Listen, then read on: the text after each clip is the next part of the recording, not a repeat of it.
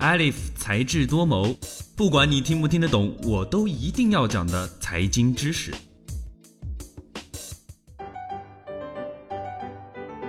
欢迎收听本期的才智多谋。本周我们将了解一个有趣的概念。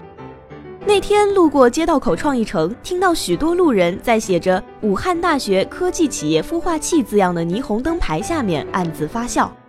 是的，孵化器正是我们今天要聊的话题。依据字面的意思，它指的就是人工孵化禽蛋的专门设备；而在经济领域，孵化器专指企业孵化器，是一种为初创型小企业提供所需的基础设施和一系列支持性的综合服务，使其成长为成熟企业的经济组织——高新技术创业服务中心。高新技术创业服务中心简称创业中心，国际上一般称之为企业孵化器。通过提供研发、生产、经营的场地、通讯、网络与办公等方面的共享设施、系统的培训和咨询、政策、融资、法律和市场推广方面的支持，降低创业企业的创业风险和创业成本，提高企业的成活率和成功率。简而言之，企业孵化器就像是老母鸡孵蛋，见证创业企业最孱弱的时期，促使其孵化出来。走向独立且健康发展的企业生命。孵化器之所以得名，要感谢世界上第一个科技企业孵化器——贝特维亚工业中心的创建人，美国的约瑟夫·曼库索。他曾经于1959年在美国纽约开始了这一事业，因出租厂房给一家养鸡公司，使人们浮想联翩，便把扶持创业的机构形象地称为孵化器。你可以将企业孵化器简单的理解为一个为创业企业提供办公地点和创业配套服务的单位。前文说到的五大科技企业孵化器，就是五大团委和洛家创意园的创始人共同成立的大学生创意创业孵化器，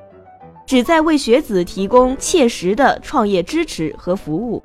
五大学子只要每月花二十四块钱的水电租费，就可以租到一间二十四平米的办公室。还能享受到免费代办工商税务注册登记、创业基金扶持以及法律、财务管理咨询、人才中介等一系列的帮助。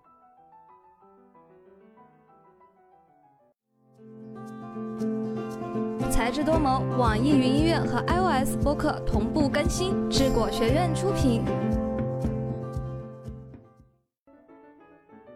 一个发展比较成熟的孵化器会包含有项目招商部负责招商引资、项目洽谈、企业进驻审批等等，还需要产业服务部来负责企业的生产、科研、市场营销、财务管理、知识产权标准化等全过程服务，内资企业工商注册、税务登记这样的一条龙服务，这也是孵化器的核心部门。此外，还应该具备有宣传、接待、物业管理等一系列的文秘和业务后勤配套服务。小企业入驻孵化器，除了压缩创业成本、节省时间、人手简单、接收孵化器准备好的环境就可以开始正常运转之外，更能够解决小企业组建以及运营之初面临的抉择问题，